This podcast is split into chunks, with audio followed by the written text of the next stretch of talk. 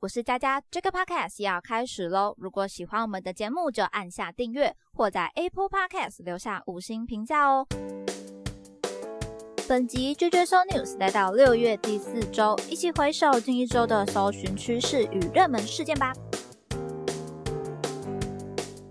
最近有哪些热搜？我相信大家心中也是有一些答案的。那接下来我们就依序跟大家分享喽。首先看到的是猴痘。其实这个关键字在六月已经不是第一次登上搜寻榜单，甚至是到了前几名了。最近也出现了台湾案例，上次还记得讲到说，这件事情还还是。发生在国外而已啦，可见现在已经是地球村了。那也因为台湾出现案例，大家更加的正视这个问题了。究竟它的传染途径是什么？我觉得应该是多数人心中的第一个疑问了。查询一些资料呢，发现猴痘是在出现症状之后具有感染力，透过皮疹、体液等接触传播，包含患者接触过的衣服啊、床上用品、毛巾等等，也都是有可能感染的途径。那另外一个就是怀孕的。妈妈如果感染的话，可能也会传染给肚子里面的宝宝哦。所以这边看起来，如果你是确诊者的亲密接触者，相对的危险性会比较高一点。目前这部分疫情流行国家的死亡率是三到六趴，对于新生儿、小朋友或有免疫缺陷的人，相对风险是比较高的。资料也说明猴痘可以自行消退，所以重点呢在于照顾这些皮疹问题。另外就是上次也听到的天花对抗病毒药物也可以用于治疗哦。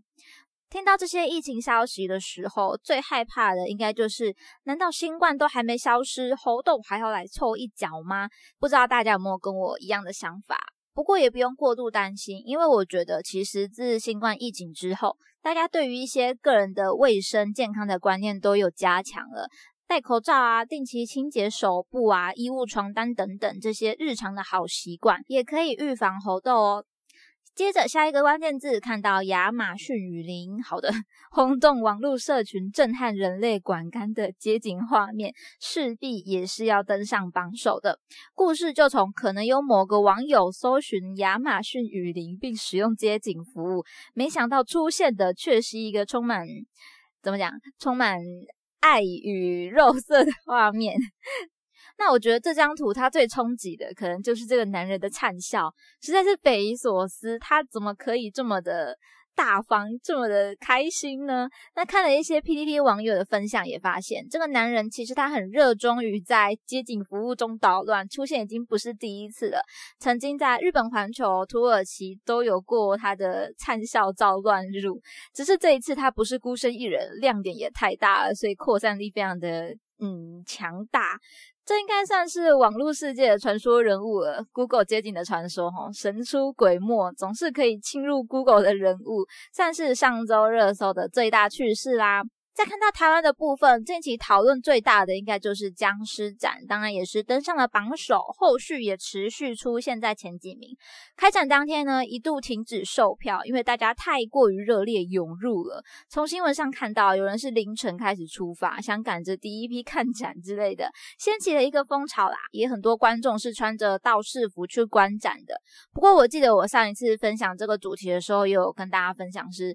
呃，我觉得展期刚开始跟快结束是人潮一定是最多的时候，所以我还是要跟大家说一下，这个展期蛮长的，有到十月，所以不用一开始就去人挤了，而且也可以避免扑空啊。因为如果一度人太满的话，是会停止售票的哦。至于最近这个风潮，其实相关的宗教社群呼应活动也会做一些有趣的贴文，引起一些社群讨论之外，也有一些可能。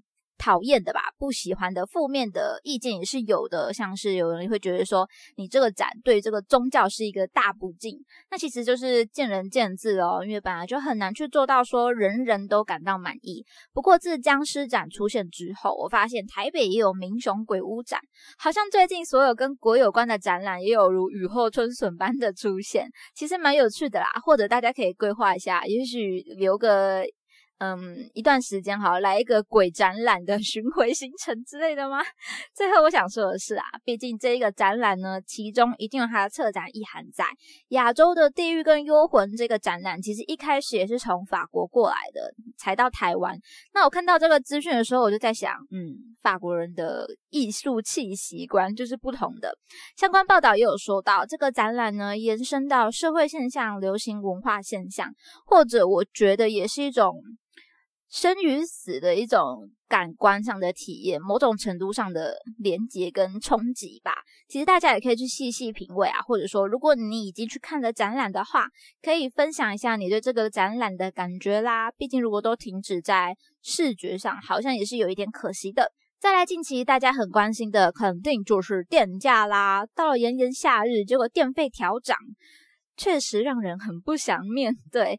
不过后续公告一些小家庭、小商家或者是民生相关的百货、餐饮、健身房等等，这些是不受影响的。比较会担心的是用电大户，像是加工厂啊、大学、学校这一些可能高压或者是特高压的使用者。其实从新闻也看到一些机械业有表示，他们不排除抗议。也许他们是觉得，哎，为什么涨价就涨在我们的身上？我们那我们之后如果呃用电做了更多的东西的话，不表示我赔了更多吗？至于这件事情，我发现一些网友的想法可能是使用者付费没有不合理，或者说现在社会的涨价趋势，电费调涨也是不可避免的，其实是有一番道理。也许接下来产业如何从其他面向降低成本啊，或者提升时间的产能价值，可能就是另外一个要去面对的课题了。另外有一部分啊，看到一些文章提到，接下来要推的可能就是绿电了。那如果要说台湾用电大户，确实也是这些嗯重工业啊加工业占了一半以上，所以要推动绿色能源，从这些工厂上着手，也许会很快速。但是其中也是有一些问题啊，像是政府有没有配套？如果现阶段还是比较传统的产业，它应该如何去应变，或者还有没有能力去应变呢？这应该都是最近的工厂老板非常头痛的事情喽。最后来到最后的关键字，就是关于疫情的新疫苗到了。其实我不太确定它应该怎么念呢？也许是 Novavax 吗？欢迎大家可以来跟我分享一下这一款疫苗到底应该怎么念哈。总而言之，它是新进到台湾的新冠疫苗。据说它的副作用更低，所以可能如果你是担心副作用的长者啊，或者你要施打追加剂的朋友，会是一个不错的选择。那它施打后的不适感，基本上也是注射部位疼痛啊，或者是感到疲倦、肌肉酸痛这一些。整体来说，应该也算是比较温和的，不会像之前可能有人那种。嗯，发烧啊，整天都只能躺在床上的状况。不过比较好奇的是，如果已经是打完疫苗，可能三剂的朋友，目前还想要再施打追加剂吗？另外，如果是连一剂都没有打过的朋友，看到这个副作用比较轻的疫苗，会不会有所心动呢？这一次新疫苗据说是在七月十四号之后可以让民众做施打，必须注意的是，是十八岁以上的人才可以啦。打不打疫苗，我觉得还是个人蛮看个人意愿的，但最重要呢，就是健康就好啦。还要提醒大家，第三十七集《新鲜人求职篇》现在还在热烈播放中。单集活动呢，只要订阅 Jack Podcast，加上分享单集的贴文或者说节目连结，截图下来私讯 JJ News，就有机会可以获得 N N 上设计品牌的购物折扣码。或者说，如果你在加码于贴文或者节目的讨论区下留言，一样截图私讯我们 JJ News，你就有机会直接来获得 N N 上的社畜系列超低啦！活动直到六月三十号已经进入倒数，千万不要错过哦。那么本周的这个 Podcast 就分享到这边，欢迎大家可以到贴文社群下留言分享看法。JJ 收 News 系列与大家一起思考与迈进，期待您下次继续收听。我是佳佳，大家拜拜。